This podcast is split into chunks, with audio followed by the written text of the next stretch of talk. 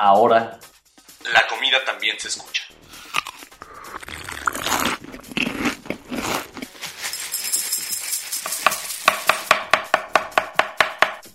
Bienvenidos a Sabores de México.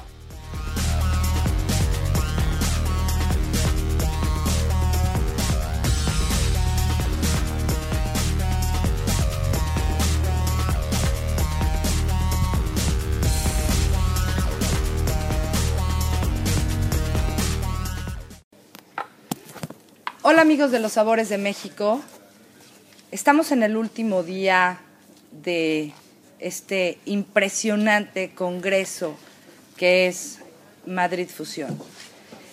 Y parece increíble que después de tantos años de amistad y de casi compadrazgo con este hombre maravilloso que tengo de frente, haya tenido que ser a tantos kilómetros de nuestro querido México que finalmente encuentre la oportunidad de, de reunirme con él.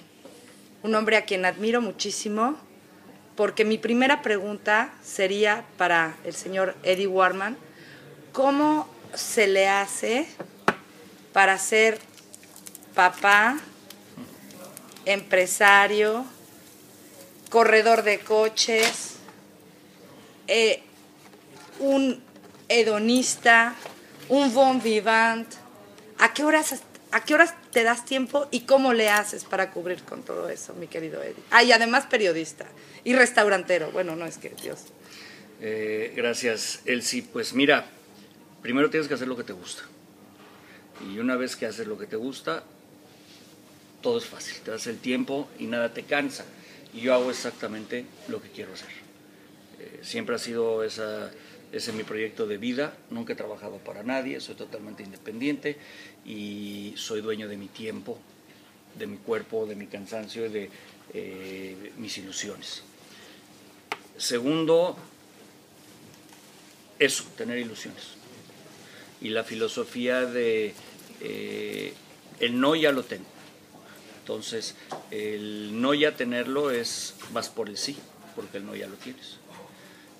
Y justo así es cuando vas conquistando un nuevo escalón y pasando una nueva barrera. ¿Cómo me doy tiempo? Primero no tengo secretario.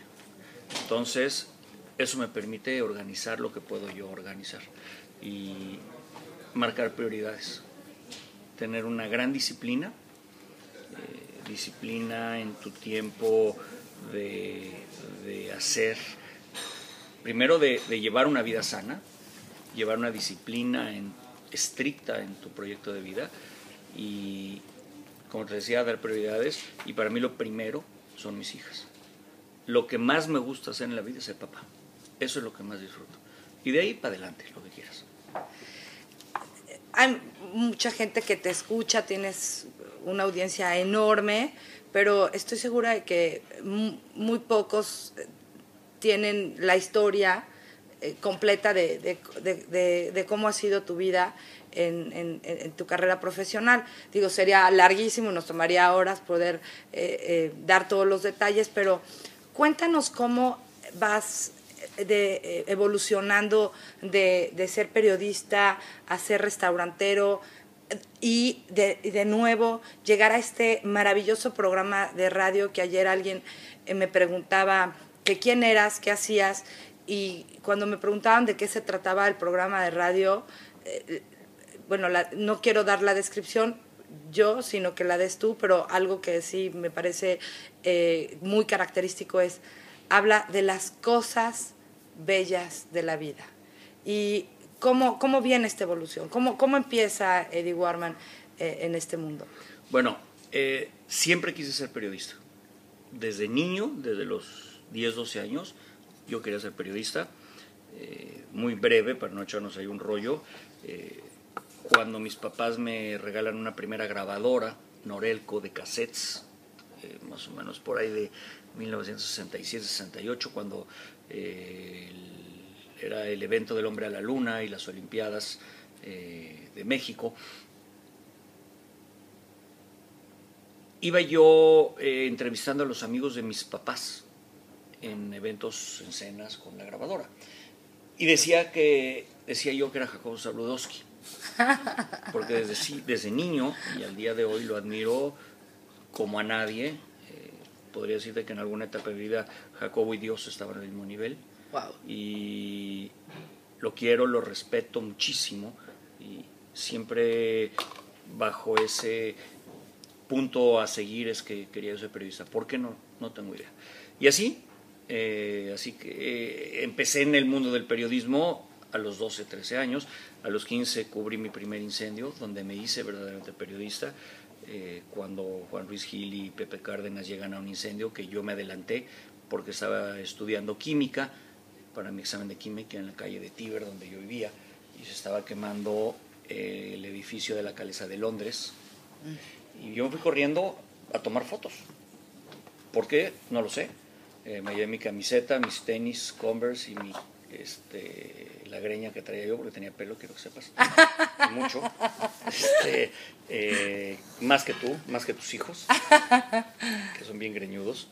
Eh, llegué y me metí al incendio, ¿no? Y luego dije, ¿ahora qué hago? ¿Qué hago con las fotos?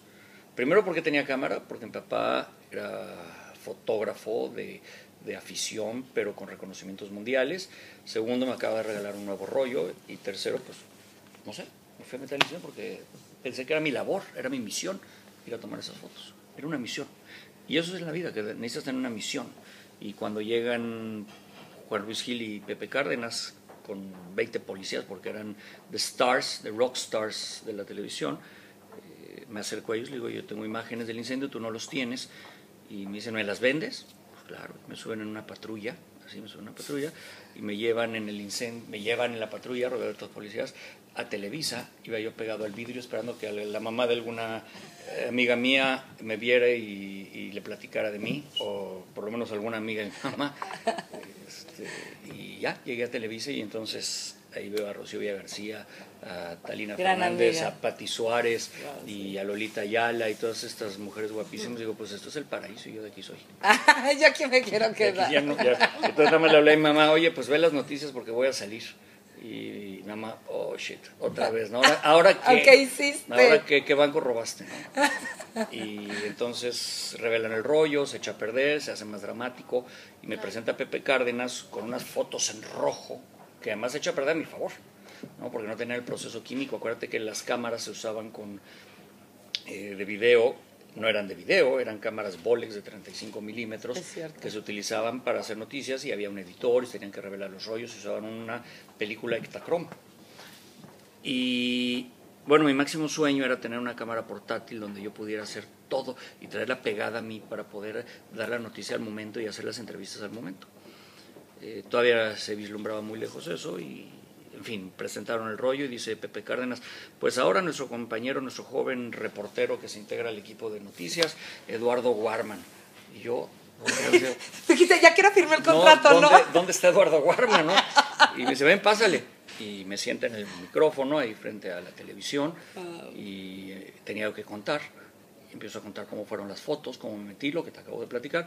Y yo veía que Pepe Cárdenas me hacía así, ¿no? La T de tiempo, pero pues yo no entendía qué significaba eso. Entonces yo pensaba que era, qué buena onda, vas bien, ¿no? Sigue para adelante. ¿no? Y ese, porque le hacía así, con la mano izquierda chocaba con la derecha y era tiempo. Y luego el, el cuate, eh, Willy, se llamaba, él era el floor manager, eh, el que manejaba todos los cables. Y No te hacía así, así como... No, me hacía así, me Ah. hacía así, que era corta comercial, pero como yo buceaba con mi papá, para mí esto pues era como esto, que era ok. Claro, ok, You are claro. ok, ¿no? Cuando estás buceando una seña, cuando estás buceando es I'm ok. Y pues yo decía, pues qué buena onda. Entonces uno me hacía así, sigue para adelante, otro me hacía... Oh, así, yo ¿Como me- qué? pues yo seguí y ya llevaba yo 10 minutos contando la historia y Pepe Cárdenas se paraba, se volteaba de cabeza, ¿no? Y claro, me llevaba como 15 años. Me regaña al final, me quita el micrófono y dice, te dije tres minutos. Nunca me dijeron ni tres minutos, ni qué iba yo a hacer, ni qué era esto, ni qué era esto, ni qué era esto. ¿no? Claro, oye, y además ni siquiera sabía yo que yo ya era parte del equipo. Sí, claro. ¿no? Qué belleza. Y así empecé. Entraste por la puerta grande, Eli. Caí en la puerta. No llegué, caí en la puerta. Oye, ¿y cómo se da esto de entrar al mundo de la restauración, como le dicen aquí, que en México es el mundo de la hospitalidad y de los restaurantes? Pues mira, yo era un niño muy inquieto, muy, muy inquieto, por no Sigue decir- siendo un adulto muy guapo, muy inquieto, Sí, definitivamente. Eso no se te ha quitado. gracias Pero era yo no, ni lo guapo. Eh, pero- era yo muy travieso. Este, y mi nana se desesperaba. Entonces, cuando tenía 6 o 7 años, que llegaba yo de la primaria, del kinder a la primaria, de la, pre, de la preprimaria, eh, me ponía a limpiar frijoles y arroz con tal de que me estuviera yo quieto, ¿no? Y luego me enseñaba a cortar cebolla. Y luego me enseñaba a picar chile. Y luego me ponía a picar chile y cebolla. Y yo le decía, no, nana, chile y cebolla no. Y me decía, no sea puto, niño, no sea puto. Pique cebolla. Y yo, no, nana, no. Y luego me enseñó a freír cebolla y a hacer fideo seco y hacer frijoles y mole. Y a los 8 o 9 años ya cocinaba yo. Podía cocinar todo lo que comíamos en un día en la casa, ¿no? Y todo eso para que me estuviera yo quieto y no anduviera quemando las cortinas, perforando hoyos, clavándole cepillos o peines a los cuadros, pensando que, que a ver dónde se clavaba.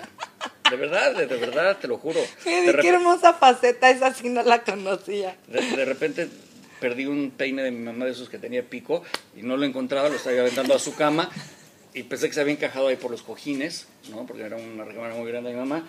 Y no lo encontraba, no lo encontraba, y lo encuentra mi hermana clavado en un cuadro de Guerrero Galván, carísimo, No. en el vientre del cuadro, ¿no? Y de la, y de la figura. Entonces, no le diga nada y le pusimos así Durex por atrás y salivita. Es qué belleza, sigue siendo el mismo. Este, pero bueno, pues había que cocinar con tal que no pues, rompiera yo más cuadros. Claro. Así, así empecé y siempre soñé en que quería tener un restaurante. Y se dio la oportunidad con Tony Sheffer que me invitó cuando se crea la Valentina. Se iba a llamar diferente, era un concepto diferente y lo armamos. Tony, con esa genialidad que tiene, me, me invita, era mi, mi mentor, él y Castillo Pesado eran mis mentores en aquel entonces. Y así empezamos con la Valentina, pensando además, asumiendo que la operación de un restaurante era muy fácil. Y pues que nada más era llegar y servir y cuando te das cuenta que no basta eso y que además tienes que recoger mesas y, y, y- y no basta con recoger mesas y levantar ceniceros, sino que hay que cuidar la administración y ta, ta, ta, ta, ta, ta, ta, este, te das cuenta que la operación de restaurantes es muy difícil. Nos metimos con un mal socio y tuvimos que, que separarnos cuando vendimos la Valentina, eh, habíamos hecho ya los alcatraces y nos dio por salir en nuestra propia aventura, ya en nuestra propia administración, a hacer los girasoles y los arroces y otra bola de restaurantes, con conocimiento cero de manejar un restaurante, cero. Fue una aventura de acierto-error. Y yo muy valiente dije, no, pues yo opero este, ¿no? porque se me daban un poquito los números. ¿Cuál? Ah, ¿Los girasoles? Y Tony y equipo operaron los otros. Y el único que funcionaba era girasoles. Y los otros estaban quebrados. Eh, ¿Por qué no, no tronó girasoles? Pues no lo sé, por suerte, porque está bendito el lugar. Y Porque tiene una maravillosa, y para quienes no conocen los girasoles y nos oyen de fuera, cuando visiten la Ciudad de México tienen que ir a ese eh, delicioso, pero además efectivamente extraordinario lugar. Se encuentra ubicado en el centro histórico de la Ciudad de México, frente al Museo eh, Nacional Nacional, Arte, al Munal. al Munal, con una vista maravillosa de esa estatua de Carlos IV. Carlos IV y bueno lo que El es caballito. el- y, y bueno y además ese edificio hermoso. Yo creo que además de excelente ubicación por supuesto la atención familiar y personal que has puesto tú ahí eso ha sido elementos importantísimos. La comida sigue siendo buena no o sea no es solamente que el lugar esté muy bien ubicado. Quisimos hacer un rescate de las cocinas, de la cocina histórica, de la cocina de la revolución, de las haciendas, eh, prehispánica en algunos casos, y con el conocimiento de algunos platillos que tenía yo, eh, con la ayuda de grandes chefs y cocinólogas, Susana Palazuelos, Marta Orsini, Lula Bertrán, eh, Marta Chapa, eh, Alicia de Angeli, en fin, te puedo enumerar, nos fueron donando secretos, Pati Quintana, en fin, nos fueron donando secretos de la cocina, recetas de la cocina, y así empezamos. Este, nos enseñaron a cocinarlos, nos dijeron que sí, que no, pero no existía lo que hoy hay del- de, la cocción. o sea, en México ni se conoce eso más que en, la, en, al- en alta gama de restaurantes. Y así empezamos. Entonces, bueno, hay un equipo operando, administrando bajo mi tutela. Este, Tony como Eh, lo único que sabe hacer son choco y se le quedan aguados. Entonces no los dejo entrar, no lo dejo entrar a la cocina, pero cuando va, siempre que va, la única vez que va, eh, como una vez al mes, eh, empieza a dar recetas y le dice al chef, no, no, ahora hay que hacer un mousse de mango. Y el mousse de mango se hace así. Y para el Tony Chevre el mousse de mango es agarra pulpa de mango y licúalo con leche Nestlé. Con leche Nestlé, claro. Y no, Oye, y pones una base de galletitas marías. Eso todavía no se le ha ocurrido y no le des la idea. ok, lo prometo. Oye, Eddie, eh, es que hay tantas cosas que quisiera preguntarte porque es increíble en todos estos años nunca había tenido la oportunidad de estar aquí sentado contigo. Eh, eh, ¿cómo, cómo, ¿Cómo escoges los temas de tu programa? ¿Cómo, ¿Cómo se da? Porque, bueno, la historia de, de- de- de tu programa de radio lo viví contigo. De hecho, me arrepiento no haberme metido en la parte comercial. Lo quiero aceptar públicamente, que me invitó a ser parte de su equipo.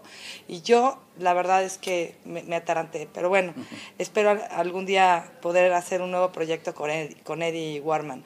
¿Cómo, ¿Cómo, ¿Cómo decides? Es que eres variadísimo. O sea, nunca hay forma de aburrirse. Traes temas para hombres que les gustan a las mujeres, temas de mujeres que nos gustan a los hombres. ¿Cómo le haces? Mira, eh, Eddie Warman de Noche es una revista de estilos de vida. Y estilos de vida no es salir en el Ola ni en quién. Claro. Mucho más que eso. Estilos de vida. Revistas del corazón, como le llaman. Exacto, eso no es. Eh, toda la vida he hablado de eso, toda la vida me he dedicado a lo que es el estilo de vida desde otro ángulo. Eh, a mí me, cuando armé el programa, luego de haber pasado una crisis económica muy fuerte, que tuve que cerrar mi agencia de relaciones públicas porque ya no daba, ni mi cabeza ni la agencia, y había llegado ya nuevas generaciones, y un día dije, aquí se acaba, y bajé las cortinas. Y volví a lo básico, que era, ¿qué quiero hacer y qué me gusta hacer? Pues a mí me gusta ser periodista, y eso quiero hacer. Entonces armé mi programa de radio, lo presenté y los temas eran de qué quiero yo saber. Porque lo que a mí me gustaría saber es lo que me gustaría compartir. Entonces a mí me gusta, vamos, si no fuera yo periodista sería doctor.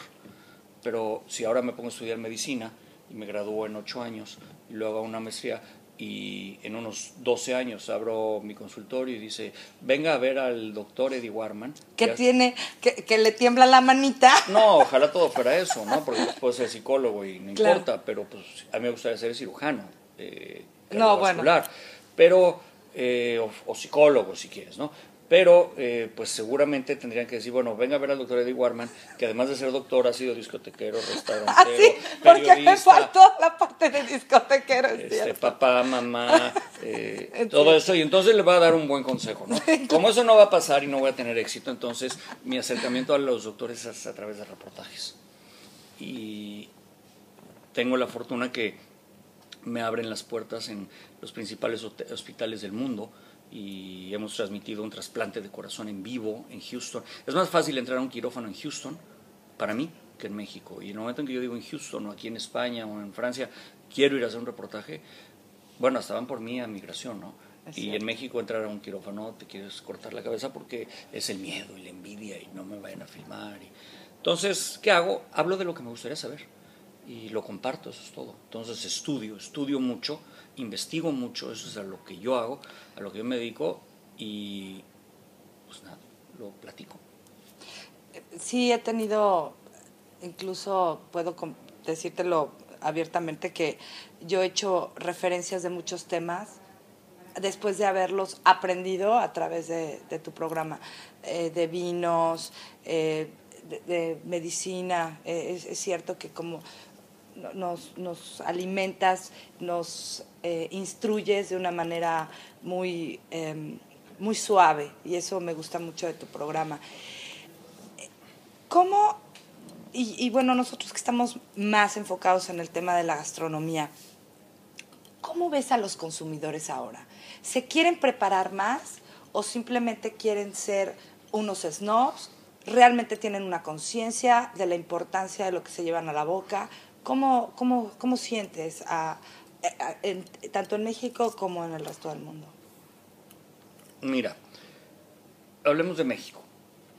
Percibo que hay una nueva corriente de consumidor mundial que quiere valor por lo que paga, value for your money, y irse muy satisfecho, sorprendido y sorprendido por los sabores y quizás las presentaciones.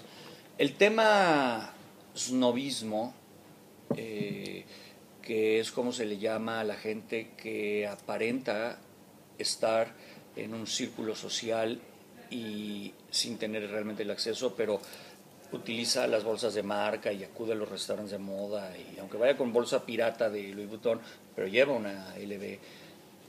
Em, y justo ya me platicaban que eh, la esposa del el presidente de un país donde se habla español, no quiero decir cuál, eh, que no es México, eh, la señora presidenta o esposa del presidente le preguntaba a la mujer muy rica que había sido convocada a la comitiva con su esposo, que si la bolsa de Louis que ella traía era de verdad o era pirata. Imagínate, la esposa del presidente, ¿no?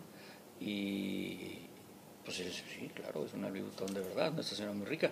Dice, es que mi esposo, el presidente de la República, solo me compra bolsas piratas. ¿Qué tal? De Louis Vuitton.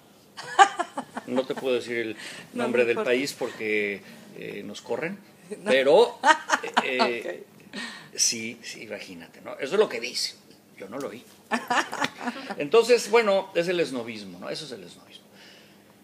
La gente quiere comer bien y valor por tu dinero. Y de vez en, o sea, mira, ni el hombre más rico del mundo está peleado con su dinero, ¿no? Y si quiere ir a comer, quiere que lo que le des sea bueno y, que lo, lo, lo merezca si es una gran presentación y todas estas fusiones y alquimia química y lo que se hace hoy en día, te lo van a dar a buen precio, vas a regresar y si no vas a ir una vez y volverás a comer el jamón serrano en trocitos y en rebanadas, cortado a mano en lugar de en espumas, ¿no? porque vas, conoces y regresas. Entonces la tendencia es hoy eh, un mejor producto, y valor por tu dinero. Ya no es locación, locación, locación, lugar, lugar, lugar. Los lugares truenan porque son caros y porque no mantienen la calidad. Si tú tienes un restaurante muy bueno y caro, como sucede en el Vico, pues vas a durar muchos años. Para mí el mejor restaurante de México. Y si no... ¿Es para ti el mejor restaurante de la Ciudad de México? Sin duda. Para mí ese y el segundo donde mejor como es Oca. Totalmente de acuerdo contigo. Y de ahí pues tienes muchos otros restaurantes deliciosos, deliciosos. El de Daniel Obadía, depende de qué quieras, ¿no? Paisha de Daniel Obadía. Entonces, la tendencia es una revolución de sabores y que la gente conozca lo que hay. Eh, le veo una enorme tendencia a la cocina étnica, eh, a descubrir los sabores de, Perú, de Colombia, la cocina criolla, de México, eh, la auténtica de Suecia, la cocina francesa del barrio, la cocina italiana del barrio. Así allá lo veo. Algo que siempre ha distinguido a México es el, el buen servicio. No es cierto. ¿No es cierto? No es cierto. La gente dice que en México siempre ha habido muy buen servicio. Bueno, que todos son muy serviciales. Si lo comparas, eso es otra cosa. Servicial es una cosa y servicio es otra cosa. si tú lo comparas con la manera Oscar que te sirven en España, pues sí, es grandioso. Pero no es cierto que haya un buen servicio. Son serviciales. en México, no por quererse ganar la propina, es un mejor servicio, porque un buen servicio es aquel que va a estar pendiente de que tengas los cubiertos correctos, que apenas levantes la vista, que se te ofrece y eso cada vez hay menos en México. Yo no sé por qué en el mundo eh, mis amigos, los, mis compañeros, muchas veces meseros, porque alguna vez he tenido que estar en esa parte de los restaurantes, les gusta ver el piso y no al frente. Y lo que yo le enseño a mis hijas es que cuando entras a un restaurante, hagas un escáner. Tú eres un escáner. Y escaneas de derecha a izquierda. Y así como vas caminando, tú vas escaneando, moviendo los ojos de derecha a izquierda para ver la expresión de la señora, ¿Qué quiere el Señor? ¿Qué le hace falta aquí? Eso es un buen servicio. Pero si van caminando acá, van pensando en quién sabe qué, contestando el teléfono, no. Porque un día te van a subir la, por la derecha y otro día por la izquierda. El servicio, la alta gastronomía, eh, cuando te encuentras en un lugar, en Alemania, por ejemplo. Alemania el servicio es o malo o muy bueno. Y los restaurantes con alto nivel de, hotelería es muy bueno. Me explico, por ejemplo, el Adler Asberg, el Hotel Adler Asberg, al que ahora voy en Stuttgart, pues es una alta cocina y es una alta restauración y te sirven como debe ser, con el protocolo que debe ser, con la limpieza que debe ser, en los tiempos exactos, que es difícil encontrar eso en Europa. Fui ayer a comer algo y seco eh, en el Wellington, a cenar. Bueno, pues había un jovencito que era amable, pero que cuando mi amigo al final le pidió un puro, le dijo que no. Y entonces mi amigo, empresario muy importante aquí en Madrid, le dijo, nunca me digas que no, ve y consigue un puro, porque quiero un puro. Y finalmente le decía que no, dice, pues pregúntale al dueño. Y claro que había un puro, y a los cinco minutos llegaron con un puro. Pero el majadero este... No creo. ¿No? tres últimas cosas. ¿Tu ingrediente favorito de todo México? La mujer. ¿De la comida? La mujer. Ok, me parece increíble respuesta. Nunca la había escuchado ni me lo hubiera imaginado. ¿Tu lugar favorito en todo el mundo para comer? No, eh, mi casa. ¿Ves? Sí existe. y por último, ¿cuál sería para ti una de tus regiones favoritas para viajar en México? Y comer bien. Una. Te puedo decir que la comida de Tampico es maravillosa es quizá de las mejores cocinas de nuestro país y que se conoce poco. Eh, la cocina de las costas. Claro Puebla, claro Oaxaca, claro Chiapas. Es delicioso. Pero la cocina de las costas es inigualable. Y hay que ir a las costas a comer. Hay que ir a Tampico a comer. ahorita es una situación un poco difícil de seguridad, pero se come las mejores jaivas y mariscos. Mérida. Quizá la comida que más me gusta de México es la poblana y la yucateca, si esa es la pregunta. Sí, esa sería la, pregunta. Eddie, pues muchas gracias. Eh, se quedan muchísimas. Pues haz una segunda parte. Sí, definitivamente la voy a hacer. Y yo espero. Me sirves un, un mezcal de, un de estos y aquí con tus guapas amigas a ver que me sale todo. y si no tuviéramos otra entrevista, aquí seguiríamos. Eddie, muchas gracias. Muchas gracias por compartir tu cariño, tu amor, por ser tan, tan buen amigo, eh, por, por llevarnos por este mundo de la vida y estilo todos los días en tu programa. Te lo agradezco como muchas otras personas porque nos compartes cosas que nos dejan eh, algo que complementa nuestra vida. Y si vieras que, ¿cómo, ¿cómo mejoraría cuando amaneces junto a mí? ok. Amigos, soy Elsie Méndez. Tuve el gusto de estar con mi amigo y compaye Eddie Warman desde Madrid encantada de compartir con él. Cuéntales de tu eh, disfraz de pijama con el que a la calle. eso, va, a ser para otra historia. Soy Elsie Méndez para Los Sabores de México. Buenos días, buenas tardes, muy buenas noches. Ahora, la comida también se escucha.